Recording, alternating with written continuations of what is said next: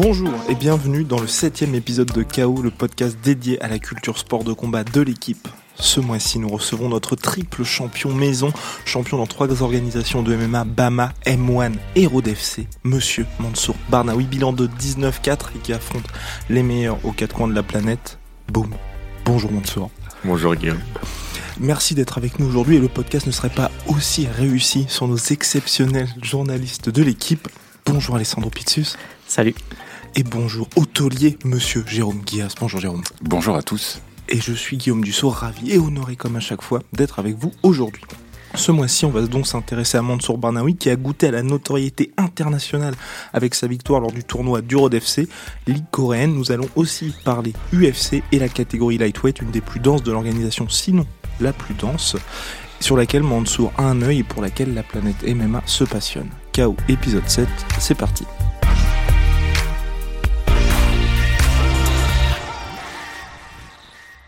Bien, donc Mansour Barnaoui, une carrière réussie finalement sans l'UFC, puisque Mansour, t'as gagné 1 million de dollars lors de ton dernier combat au Road FC. Bref, rappel, hein, t'es dans l'organisation depuis 2017, t'as participé au tournoi Lightweight à 1 million de dollars de l'organisation en 2018. Et en finale, tu as battu Shamil Zavorov, cousin Habib, et favori, co-favori du tournoi. Puis tu as battu Al Sol Kwan, le champion euh, de l'organisation. Et à quel point avoir gagné ce million a changé ta vie? Bah, ça en fait, c'est devenu un peu plus speed à côté, derrière, derrière tout ça. Là, il a fallu construire une bonne équipe et, euh, et faire un, un travail pour, euh, pour maintenir tout ça. Quoi. Et plus précisément, qu'est-ce que tu vas faire ou qu'est-ce que tu as fait de cet argent? Euh, L'investir. Bah, déjà, je pensais à prendre une salle directement pour, pour nous, Team Magnum, et, et investir. Et dans pas mal d'interviews, tu parlais justement d'acheter une maison à ta mère. Est-ce où ça en est ce projet-là Ah ouais, ouais, acheter une maison à ma mère, en Tunisie. Elle le veut dans, dans, dans son bled. et, et donc ça y est, là, tu l'as acheté cette maison? Euh, non, pas encore, parce que c'est plus compliqué qu'on qu'on croit en fait. Est-ce que ça, ce, ce projet-là, c'était vraiment, on va dire, une priorité pour toi de longue date ou au contraire, c'était une fois que tu as eu ce million, tu t'es dit, bon, bah, ça y est, je vais mettre ma. prendre soin de ma famille? Ah ouais, c'est ça. Bah, le premier, premier truc à penser, ouais, c'est ça. Ouais. Et euh, là, je suis en démarche pour. Et comment est-ce qu'elle a vécu le fait que toi, tu fasses un sport aussi dur finalement que le MMA Ma mère? Mmh, ouais. Bah, Quand j'ai commencé, en fait, je l'ai pas vraiment dit. Je le savais pas. Ok. Et euh, elle m'a vu, euh, elle est au courant, bah, le jour où j'avais un combat, directement. Et aujourd'hui, on imagine que maintenant que tes combats sont diffusés partout dans le monde, elle les regarde aussi? Euh, non, mais elle a regardé le dernier combat quand même. Ok. Il y avait trop de pression pour elle. Et on revient quelques années en arrière. Comment est-ce que tu en es arrivé au sport de combat? Comment est-ce que tu as découvert les sports de combat? Bah, j'étais toujours fan, moi, des sports de combat bah, à la télé, en regardant du Jackie Chan, Jet Li, tout ça. Et euh, j'ai trois petits frères qui ont à peu près, deux qui ont à peu près mon âge. Et on s'amusait à se rentrer dedans, et, euh, voilà. Jusqu'au jour euh, où mon coach, euh, c'est mon voisin. Il a ouvert une salle, le Team Magnum, et il a pris tous les petits du quartier, et, euh, et les amis là-bas. Un entraînement. Et ton père était champion de judo. Est-ce que ça a été Ouais. aussi une source d'inspiration pour toi dans cet univers? Aussi, parce que mon père aussi, euh, vu qu'il était champion ceinture noire de judo, et euh, en allant, bah, à chaque fois, en fait, depuis tout petit, il voulait me mettre au judo, quoi. C'est ça. Et fina- Et t'as refusé de faire du judo? Non, j'ai fait, j'ai fait une semaine et j'ai arrêté. Je, fait une je séchais, ouais. Après, j'aimais pas, en fait. On nous apprenait à tomber et moi, c'était la base. Donc, euh, je savais déjà faire. D'accord. Et ton père, ça l'a, ça l'a gêné que tu, tu arrêtes le judo aussi, aussi rapidement ou? Mais je lui ai pas dit. En fait, euh, j'en fais croire que je partais au judo, mais j'y allais pas. D'accord. C'est ça. Et T'allais faire quoi Du grappling euh, plutôt Non, je traînais avec mes potes au quartier, dehors. Après, c'était quelques années plus tard le grappling. Ouais, Ouais. plus- euh, quelques années plus tard, c'est là que ça a commencé. Ouais. euh, Jusqu'à mon coach euh, m'emmener au, au grappling. Même ça, j'aimais pas trop à la base. Et c'est lui qui me voyait. Bah, il sonnait soit chez moi, soit, soit il allait me prendre au quartier. Et, et à force à force, la première compétition, c'est là où j'ai vraiment, j'ai vraiment vu le monde de la compétition en fait, et oui, j'ai accroché. Et c'est cette compétition où tu as commencé vraiment à en faire sérieusement. Il y a eu le déclic, je vais passer, pas professionnel, mais on va dire que ça va devenir une partie Ouais. importante de ma vie. C'est ça, c'était à Montrouge. Et, donc là, aujourd'hui, tu restes en France, tu t'entraînes à Malakoff malgré, on va dire, tous les camps à l'étranger. Donc on pense notamment Tiger Maeta et Georges Saint-Pierre. Pourquoi ce choix de rester ici? Bah, c'est la famille, c'est la base. J'ai commencé ici et ça se terminera ici. Mais euh, après, quand, bah, quand je vais au Tiger, euh, c'est pour mes préparations en général, vu que je combat souvent en Asie. Et je vais aussi souvent au Tristar. Au Trist- Tristar, c'est euh, la technique et tout ça, et je me sens bien aussi là-bas. Je suis aussi, euh, je suis autant là-bas comme ici, à peu près. Et donc aujourd'hui, ça te réussit énormément puisque donc tu es champion dans trois organisations. Donc on le rappelle, Ceinture du Bama, une des plus grosses organisations européennes quand elle existait toujours. Ceinture du M1, qui est une grosse organisation russe. Et également Ceinture du Road FC, une grosse organisation asiatique. Est-ce que l'objectif pour toi aujourd'hui, c'est de collectionner tous les titres mondiaux? Ouais, c'était un, un de nos plans. On voulait prendre tous les euh, tous les ceintures hors UFC et après bien évidemment l'UFC, mais prendre toutes les ceintures. Pour moi, un vrai champion, c'est ça, et pas être juste champion de, sa, de son organi- de sa or- organisation. Genre, C'est un ju- peu comme unifier les titres, quoi. Ouais, voilà. Ça ressemble un peu à ça. Ouais. et- être juste champion de l'UFC, pour toi, ça serait pas suffisant. Non, parce que les plus forts, ils sont pas à l'UFC pour moi. Enfin, ils sont pas. Il y en a partout, mais pas que à l'UFC. Oh, super réponse. tu affrontes les meilleurs depuis de nombreuses années. Pourtant, tu as un bilan, on va dire, de 19-4, donc tu as connu la défaite assez tôt aussi dans ta carrière. Est-ce que quand tu entres dans la cage, il y a ce côté chaud, mais il y a aussi ce côté victoire Est-ce que pour toi, aujourd'hui, la victoire n'est pas le plus important finalement quand tu entres dans la cage? Le plus important, c'est de se- faire plaisir. Enfin, personnellement, je me fais plaisir en combattant, et pas quand c'est fini. Et on imagine donc que ta victoire en finale du tournoi, quand tu as réussi ce fameux genou sauté, c'était finalement la, la plus belle manière de finir le combat? Ouais, ouais, c'est un truc que j'ai osé. J'avais déjà testé au combat, mais euh, je touchais pas vraiment. Et là, là, malgré la tête de mon adversaire, ça, ça, ça a bien touché. Et comme tu dis, c'est hyper important de se faire plaisir. Euh, on a presque l'im- l'impression que tu fonctionnes à l'instinct, mais dans ta carrière, est-ce que c'est la même manière ou est-ce que tu as vraiment un plan clairement défini? J'ai une stratégie. Il y a une stratégie, mais quand je combat, c'est souvent l'instinct. Je vais pas me dire je vais faire une gauche, je vais faire une droite, hypercute. j'ai- ça part comme Mais ça. T'as comme un game plan, on va dire, que t'élabores avec ton coach ou C'est ça. tu- Ouais. C'est plutôt la stratégie, mais la stratégie de base, hein, c'est si c'est un lutteur, on va pas partir en lutte. Si c'est c'est un grappeur, on va rester debout. C'est voilà, ça. Et puis ensuite, il fait en fonction du combat. Là maintenant, Mansour, c'est le moment le plus attendu du podcast. À chaque podcast, nous avons la masterclass de Jérôme Guillas. Et là, nous allons y avoir droit pour la présentation du style Mansour Barnaoui. Jérôme, c'est à vous. Je- J'en perds mes mots. Merci Guillaume pour, pour ce fabuleux lancement. Le style de Mansour, alors, il vient du grappling, c'est avant tout un, un grappleur, ça se voit encore euh, dans ses combats. C'est aussi un bon striker, que je trouve moi personnellement très précis. Alors, c'est pas un gros puncher, mais un bon striker précis. Il est très bon au sol. Il a 12 victoires par soumission et 6 euh, TKO ou, ou KO, donc KO, KO technique ou, euh, ou KO. Il a un bon menton aussi, parce qu'il a, il a prouvé qu'il savait, qu'il savait encaisser. Il est droitier. Il change pas trop souvent de garde. Si, si, euh, dernièrement, mes deux derniers combats, je les ai fait en gaucher. D'accord. L'intégralité. ça, c'est une stratégie aussi. ok. Tu t'y es mis il y a pas longtemps à ça? Pourquoi? C'était une volonté de ton Bah, coach ou c'était toi? Une volonté de mon coach. Ouais. C'est lui qui, avec la leçon, on faisait pas de d'ours, il a vu qu'en gaucher, euh, j'étais plus précis, que je tapais plus fort. Moi, je l'ai pas vu. Après, je l'ai écouté et, et c'est vrai que j'étais pas. Ça me gênait pas d'être en gaucher. Et euh, ça t'arrive de, de changer en cours de combat de garde, de passer en gaucher, de repasser en droitier ou- Maintenant, ouais. Ouais, Parce que je pense qu'on vient pas de gaucher directement, mais ouais, ouais, c'est compliqué. hein. ouais. Je faisais de la gauche et de la droite, mais plus gaucher. D'accord. Alors si je peux poursuivre cette masterclass qui, qui n'en sera pas une aujourd'hui, je le crois très clairement. Voilà. Le style de Mansour, c'est aussi un, un combattant agressif qui aime bien prendre le, prendre le centre de la cage, prendre le, le combat à son compte. Euh, très fort au clinch aussi, et très actif au clinch, notamment en, en coup de poing et en coup de genou. Ah, Il y a des coups de genou coup de se genou au perdent. corps. et, euh, et coup de genou sauté aussi. Alors même si ça passe pas très souvent, en tout cas t'aimes bien le tenter. C'est un peu ta, un peu ta signature.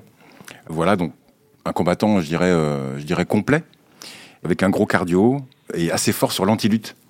Il arrive bien à contrer les, euh, les lutteurs, donc ça, je peux- ça peut être un, un gros atout à l'UFC si euh, d'aventure un jour il rejoint euh, l'UFC.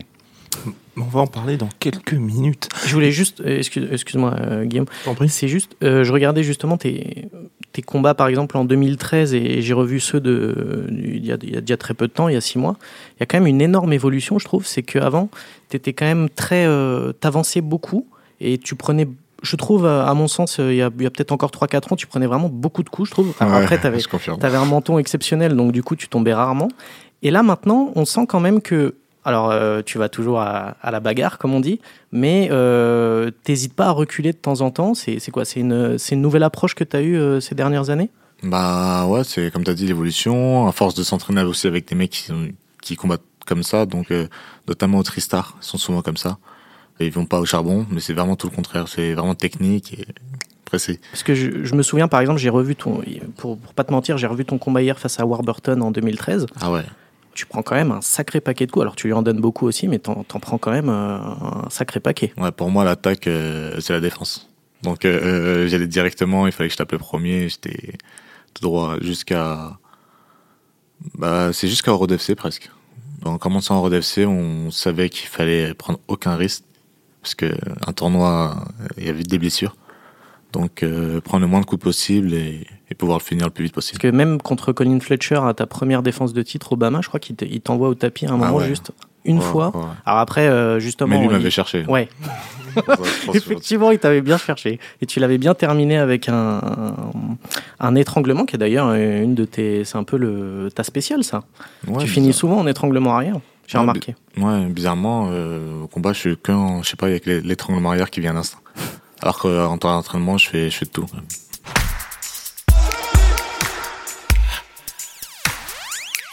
Et donc il y a eu une grosse évolution dans ta carrière, comme le disait très justement Sandro. Tu as connu aussi la défaite à quatre reprises contre des top mondiaux, donc Makachev, Kevin Lee ou encore Gamrot. de Ivan Benchinger aussi. Exactement, merci. Prochain adversaire de. Saladin Parnasse au KSW la semaine prochaine. Le 7 décembre, tout à fait, Jérôme. Et si tu devais refaire un combat, lequel choisirais-tu? Ouais, tous. Mais déjà, tous ceux que j'ai perdus, il faut que je les affronte. Mais euh, pas Evan Bashinger, parce que en 66 kilos, c'était pas mon truc. Mais euh, ouais, d'ailleurs, c'est ça, il faut que. Peut-être que je vais raffronter ici 1000. En gagnant, on va. Pour ta défense de titre au Ouais, pour la défense de titre. ouais. Et que tu as déjà battu, donc avec un coup de genou sauté. Ouais. Et lui. Qui est le Après, cousin germain euh, de Khabib. hein. Khabib et Islam aussi. Mhm. Ouais. Donc il faudrait que j'apprenne, que je prenne après et Islam aussi. Moi, c'était plutôt en fait dans tes défaites, parce que tu as perdu uniquement par décision, et j'imagine qu'il doit y avoir une certaine frustration par rapport à certaines de ces défaites, s'il y en avait une que tu pouvais, on va dire, effacer par une revanche.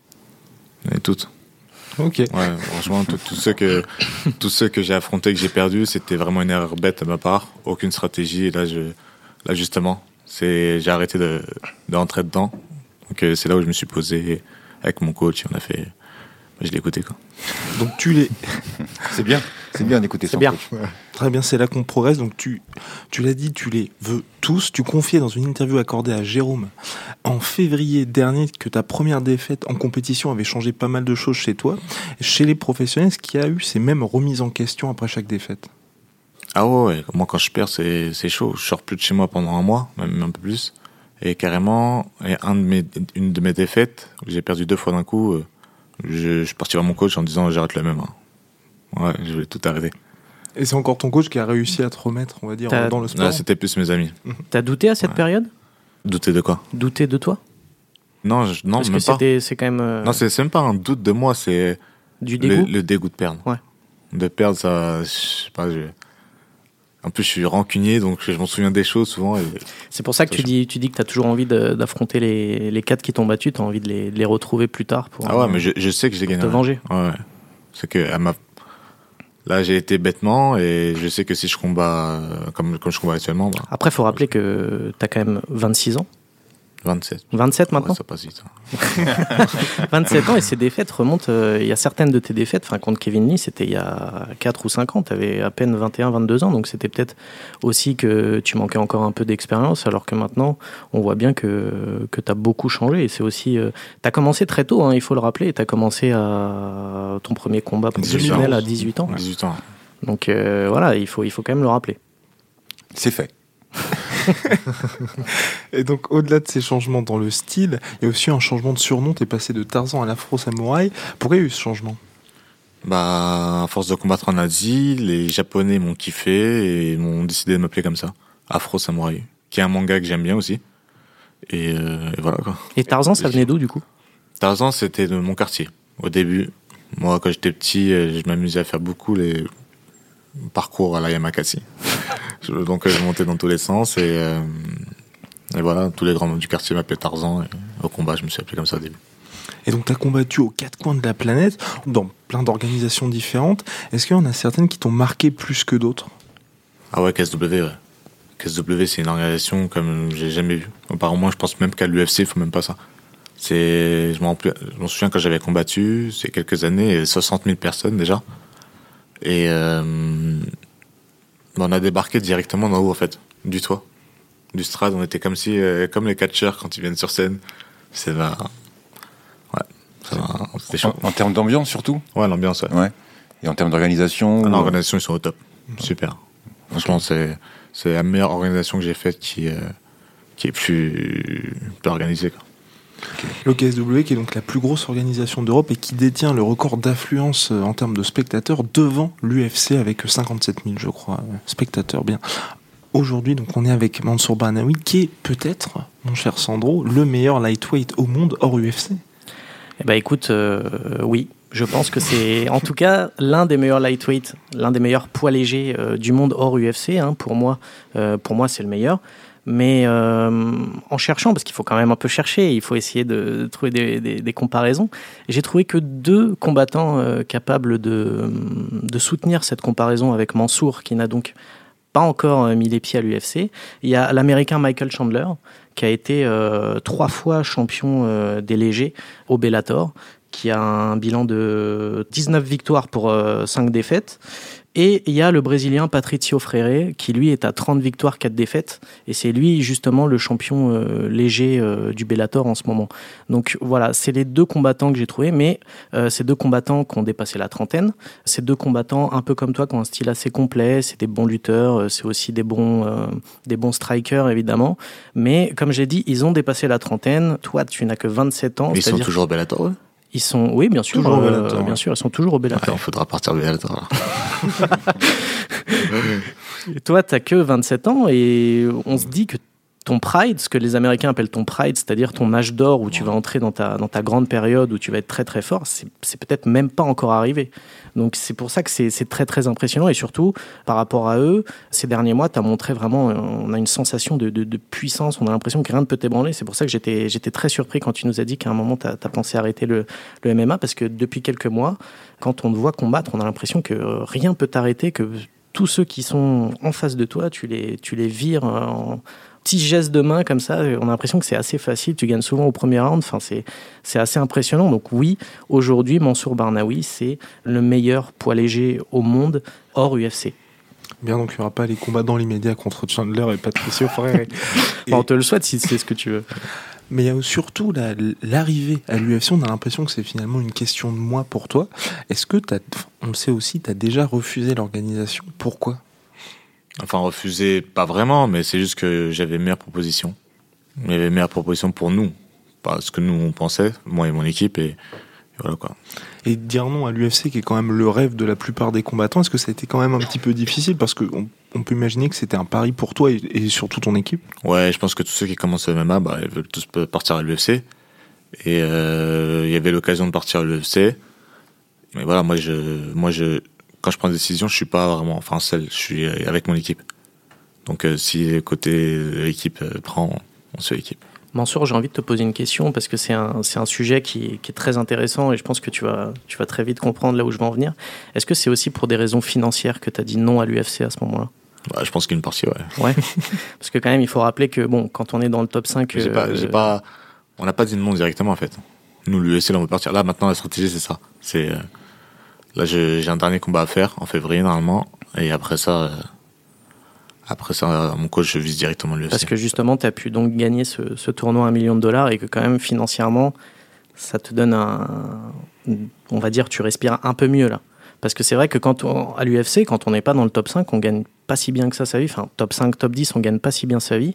Et c'est un sujet euh, que je pense qu'il faut aborder parce que c'est pas, euh, on, gagne pas aussi facilement de l'argent euh, à l'UFC. C'est même très compliqué depuis quelques années, depuis quelques mois même avec le nouveau contrat USPN. On en avait déjà parlé dans, dans les précédentes émissions. Donc c'est aussi un point important, c'est que tu as préféré dire non à l'UFC parce que tu savais qu'il y avait aussi une difficulté peut-être à gagner, enfin à bien gagner ta vie et tu as préféré assurer tes arrières. Et, je pense aussi que l'âge de Mansour joue parce qu'il est encore jeune, il a encore le temps, donc il, a réussi à se mettre euh, alors, comme tu le dis souvent, un million de dollars, c'est beaucoup et peu à la fois, mais ça fait quand même, ça fait quand même plaisir, comme tu le dis, souvent. Et là, maintenant, tu as réussi à gagner ce million de dollars, donc tu peux quand même penser et commencer à, à tourner vers l'UFC. Ouais, c'est ça.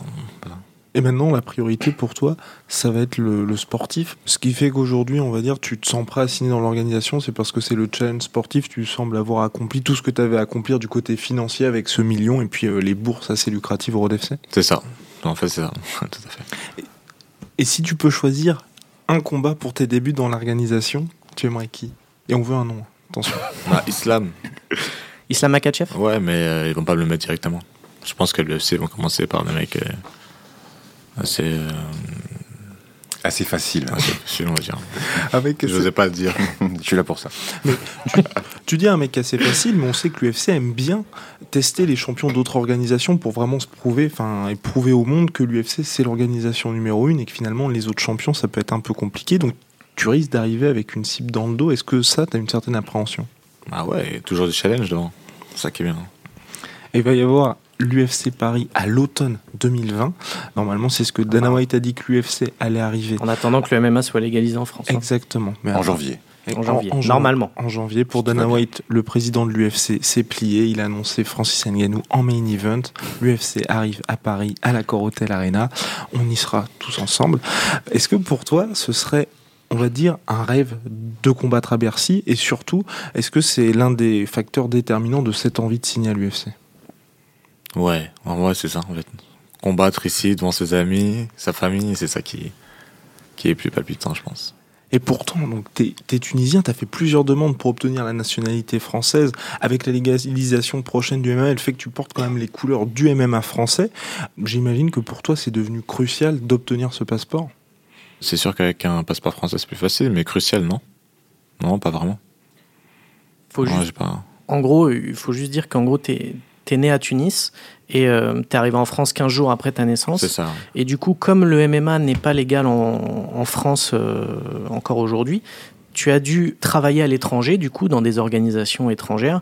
Et donc, à chaque fois que tu as fait des demandes pour avoir un passeport français, on t'a dit oui, mais vous travaillez pas euh, en France. C'est ça. voilà. Donc, c'est pour ça que, du coup, Mansour. En fait, j'ai pas de contrat français. Voilà.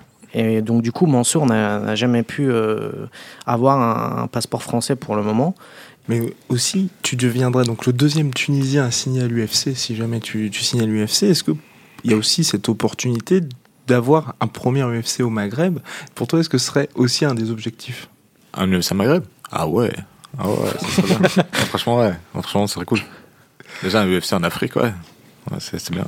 Et donc euh, l'UFC y travaille donc vraisemblablement dans les prochaines années. Et juste, pardon, tu fais toujours des, des, démarches, des démarches actives pour avoir la, nationalité française ou tu as un peu renoncé à, ouais? Non, c'est bon, j'ai repris. Ah, D'ailleurs, euh, j'ai vu ça, j'ai vu cette information passer euh, en, le 10 juillet. Tu as même été reçu à la mairie de Malakoff et tu as, as, eu la médaille, la médaille de la ville pour ton, la, médaille d'or de la ville. Voilà, pour ton talent sportif et ton mérite. Tu as reçu les félicitations de la maire. J'ai vu que j'ai vu ça passer dans le parce que j'habite pas loin de Malakoff non plus, donc j'ai ah vu ça. C'est très intéressant.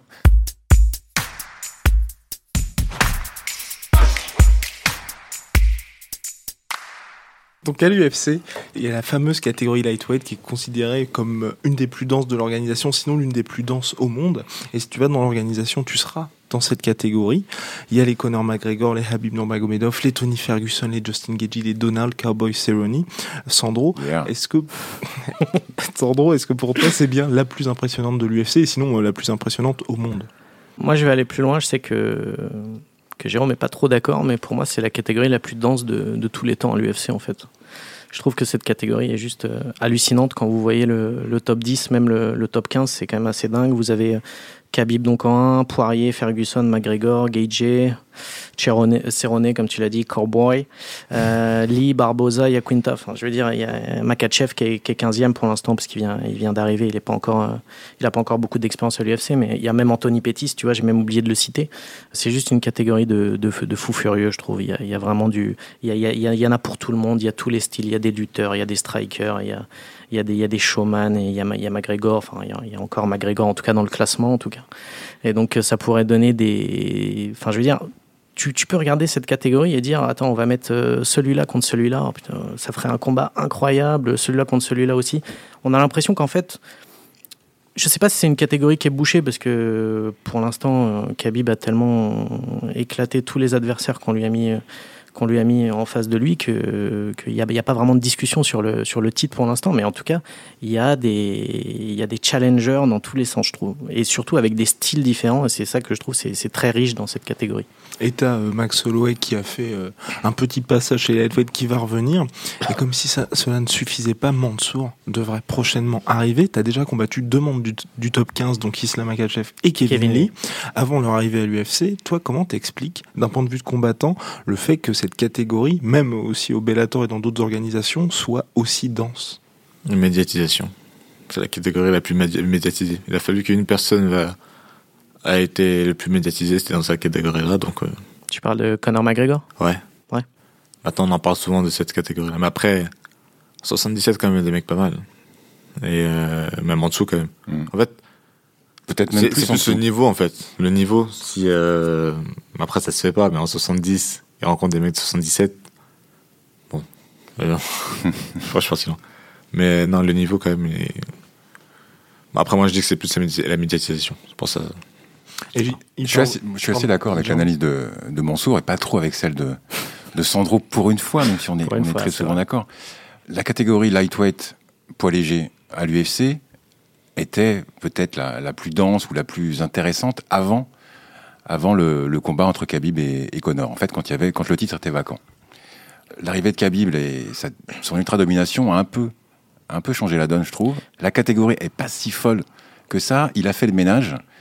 Aujourd'hui, à part, à part Ferguson, le combat qu'on a vraiment envie de voir, ou peut-être Justin Gaggi, les autres, très franchement, euh, voilà, c'est pas ouf. Quoi. Le top 10, il est pas incroyable. Le top 5, je veux bien. Et on rajoute euh, Makachev, mais bon, Kevin Lee, Dan Hooker, euh, euh, franchement. Je pense même que la catégorie euh, plume, featherweight, est plus relevée et, et plus intéressante. Voilà. Ces propos n'engagent que toi. on, remarque aussi donc dans les deux adversaires que tu avais précédemment affrontés, donc Kevin et Islam Makhachev, ils avaient une spécialité pour la lutte. La catégorie elle-même est dominée par des lutteurs, donc Habib qui s'en sert énormément, Tony Ferguson qui a, on va dire, un gros euh, passé de lutteur, même s'il s'en sert pas spécialement lors de ses combats, comme le faisait remarquer très justement Jérôme avant l'émission. Pour toi, est-ce que la lutte est le composant, la composante la plus importante du MMA C'est vrai que c'est des gros lutteurs, mais non. Moi, je suis pas spécialement un lutteur. Et euh, après, je me suis mis à bien défendre la lutte parce que j'ai rencontré beaucoup de lutteurs, notamment aussi. Et voilà. Mais la plus importante, non, je pense pas. Mais ce serait laquelle alors, la plus importante selon Il n'y en a pas vraiment la plus importante. Chaque, euh, chaque style a, a, un autre style pour le, pour le battre, quoi. Enfin, je pense. Et le, fait qu'on ait euh, une domination toujours des lutteurs en termes de champions, parce qu'il y a Kamaru Usman qui est champion welterweight qui vient de la lutte, donc Habib qui vient de la lutte, Daniel Cormier qui vient de la lutte, notre cher, euh, notre cher Stipe Miocic qui vient de la lutte. Pour toi, c'est quoi? C'est les règles de l'UFC qui favorisent un petit peu les lutteurs ou, euh, ou tout simplement que ce sont des combattants d'exception et que c'est peut-être une coïncidence? Ah, Bonne question. Ouais, je sais pas mais non, je pense pas que c'est les règles de l'UFC. C'est c'est vrai que les lutteurs, euh, c'est vrai que vu comme ça, ouais, les lutteurs ont un gros, un gros point de vue. Après, il n'y a pas vraiment eu de striker qui est là pour, pour, pour faire les lutteurs, notamment en clinch aussi. C'est vraiment beaucoup de, de, il y avait des bons strikers en clinch et, bah, John Jones. John Jones, c'est dangereux. C'est voilà. aussi pour le lutte. Ouais. Mais, voilà. mais, on y revient. mais qui vient également de la lutte. Et donc, Absolument. pour revenir Aussi, à la catégorie lightweight, il y a on va dire l'ogre Habib Nurmagomedov, champion en titre 28-0, deux défenses de ceinture donc contre Conor McGregor et Dustin Poirier en septembre dernier. Il va affronter Tony Ferguson en, le 18 avril prochain au Barclays Center de Brooklyn. Magnifique. Jérôme, que penses-tu de cette affiche? Bah, que du bien, que du bien. C'est une affiche qu'on a envie de voir depuis très longtemps. Euh, le combat a été reporté à quatre reprises, si je ne m'abuse, pour des problèmes de santé euh, de l'un puis de l'autre. De partout. De partout. Il y en a un qui a failli euh, perdre la vie euh, avant ce combat. C'est Khabib qui avait un problème au foie. C'est oui, c'est le sans doute le plus gros combat de de l'année quand il se quand il se fera, évidemment, avec avec Ousmane Covington qu'on a envie de voir aussi. Mais voilà, c'est un combat qu'on attend depuis tellement longtemps avec une, une brute qui domine sans que ça soit péjoratif, hein, sa catégorie et euh, qui, qui, pour l'instant, a l'air invincible. Et puis un Tony Ferguson qui est qui a un peu un style de fou furieux. fou on sait furieux, pas, on sait pas trop ce que. une espèce de barbare voilà. et qui, euh, comme le dit euh, si bien Guillaume, qui, euh, qui perd tous ses combats jusqu'à ce qu'il les gagne. C'est fabuleux. Il, voilà, il sait tout faire. La dernière fois, il a été très en difficulté face à Pétis. Il s'en sort euh, de façon incroyable, euh, avec des coups venus, euh, venus un peu d'ailleurs, notamment ses coudes, euh, qu'il arrive à sortir euh, dans n'importe quelle situation. Ça risque d'être un combat super intéressant. Je suis pas sûr que Khabib change sa stratégie. Il n'aura aucune raison de le faire. Il Ouais, va essayer de l'amener au sol et de le dominer et de faire le, le grand and pound. Et peut-être que Ferguson, lui, va accepter d'aller au sol et pour, euh, pour faire parler son, son sol, son jujitsu. Ça peut être super intéressant, mais c'est- voilà, je pense Bah, que c'est ce va- qu'il avait fait par exemple contre ça va être Kevin un gros Lee, combat euh, et ça risque de saigner un peu. C'est ce qu'il avait fait contre Kevin C'est Lee vrai et c'est que ce qui lui avait permis de gagner. Il est vraiment complet, ce mec. Ouais. Il est plus complet qu'Abim, ça c'est sûr. Et c'est vrai que même moi, j'aimerais bien voir ce combat-là. Et on imagine que tu vas prendre le champion juste après. Ouais. En tout cas, c'est l'objectif pour Mansour. Il y a aussi Conor McGregor, l'ombre. Conor McGregor qui continue de planer sur cette catégorie. Il va revenir, il devait revenir. A priori, c'était acté le 18 janvier. Finalement, C'était acté, comme tu as dit. Exactement, c'était acté. Pour le 18 janvier à Las Vegas, ça ne se fera pas. On en reparle, on par- reparlera, pardon, évidemment, dans les prochains épisodes. Est-ce que pour toi, Mansour, après une si longue pause, est-ce que c'est rédhibitoire quand on a des ambitions si élevées d'un point de vue sportif? Ouais. Avec une longue peau comme ça, ça atteint quand même la personne. Enfin, même qu'on, consciemment, ça. On a toujours pas une crainte, mais euh, un petit truc, quoi. Qui, euh, qui dit, ah ouais, ça fait longtemps que j'ai perdu l'habitude. Tu vois, c'est pour ça qu'au final, on n'est pas d'accord avec Jérôme sur la catégorie lightweight, parce que regarde, Conor McGregor n'a pas combattu depuis, euh, depuis presque deux ans. Il va revenir, et là, on est en train de se demander. Alors, apparemment, selon leur rumeur, ce serait, on s'orienterait vers un, un combat McGregor-Cerrone. Euh, Cerrone est classé numéro 6 dans cette catégorie, et on se dit. Est-ce que c'est pas trop pour lui? Est-ce qu'il va, est-ce que, est-ce que c'est ça va, ça va pas être super compliqué co- pour lui euh, face à un Cerrone qui a quand même beaucoup progressé? Euh, c'est pour ça que j'appelle cette, cette, euh, cette, cette catégorie des légers le, un peu le- le- l'espèce de couloir de la mort, le, le- Far West, parce que c'est, on a l'impression qu'il y a, il y a, il y a 10 000 shérifs, euh, enfin il y, a, il y a 15 shérifs quasiment dans, dans cette catégorie, c'est pour ça. Non. Regarde comment, Non, tu peux pas, pas dire ça. 15, mais peut-être, ça. peut-être 6 ou 7. Et c'est déjà énorme. Il n'y a aucune catégorie à l'UFC où il y a autant de, de combattants qui, qui pourraient être champions. Je suis désolé, mais dans le, dans le top 10, il- s'il n'y avait pas Khabib, je ne suis pas sûr que ça serait aussi euh, simple que ça pour désigner un champion. On verra dans les prochains mois, prochaines années, puisqu'a priori, il ne reste que deux combats à Habib avant de prendre sa retraite. Et puis, euh, donc, A priori. il y a- donc, il y a 7 shérifs, bientôt 8 avec Mansour Barnaoui à l'UFC. Voilà, KO 7 épisode, c'est déjà terminé. Oh non eh oui, eh oui, c'est terrible. En plus, nous ne reviendrons qu'en janvier. Deuxième Oh non Et autre Ah tristesse. non, non. Mansour, Ah, non. merci infiniment d'avoir été avec nous aujourd'hui. Merci à vous. Merci. Le Merci podcast est disponible sur toutes les plateformes habituelles Apple, Apple Podcast, Google Podcast, le site l'équipe.fr et tout ce qui vous accompagne d'habitude. À la prochaine. Au revoir. Ciao. Ciao.